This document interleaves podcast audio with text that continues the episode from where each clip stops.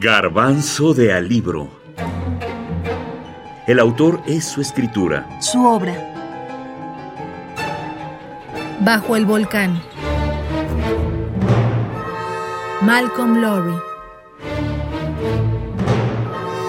El lenguaje.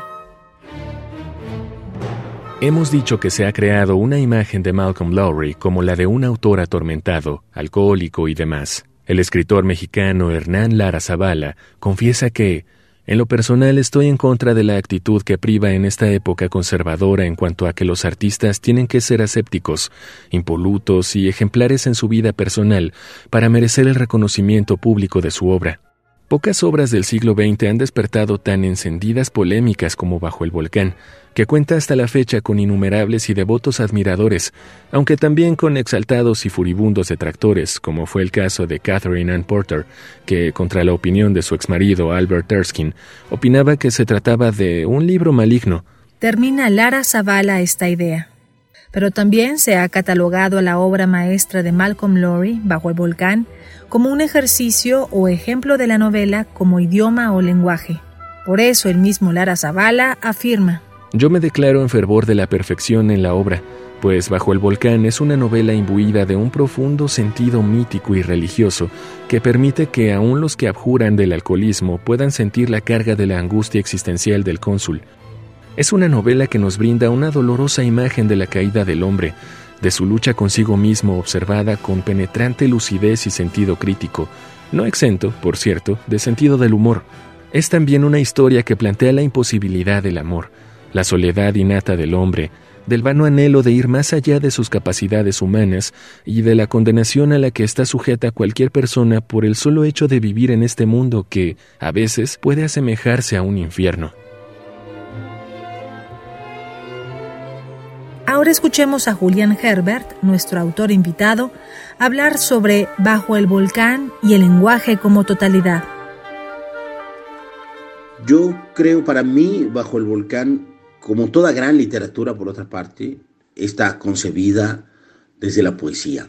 Aunque es una novela muy extensa, hay un argumento, por supuesto, ahí, hay toda, toda la técnica de la narrativa, pero me parece que en última instancia a lo que más apela su discurso es a una profunda y muy oscura eh, e incluso autodestructiva forma de la poesía.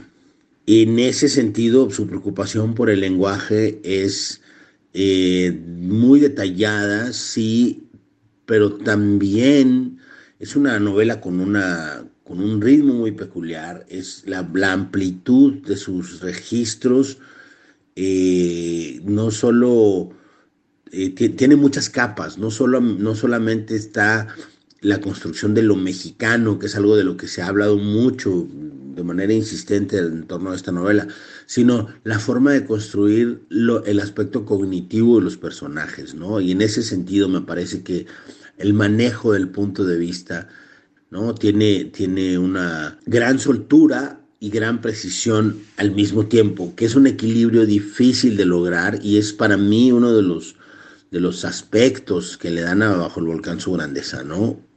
Esta, este forma como muy fluida de ser preciso en la construcción y verosímil en la construcción de la interioridad de los personajes, aunque la historia no es eh, una épica y una novela, una gran elaboración como argumental, el trasfondo convierte este argumento en una muy profunda tragedia porque una de las cosas que, creo que Lowry pone de relevancia, por supuesto el tema del alcohol atraviesa todo el libro, el consumo de alcohol y la forma de la autodestrucción encarnada en el alcohol, pero Lowry también logra poner ahí lo que esa gruesa capa de, protección que es el alcohol eh, eh, digamos que no sé si oculta o distancia, ¿no? Que es el sufrimiento emocional acumulado eh, en, la vida en la vida de su personaje principal y en general en la forma de relacionarse de los personajes, ¿no? Julián Herbert, escritor mexicano. Bajo el volcán, Malcolm Lowry.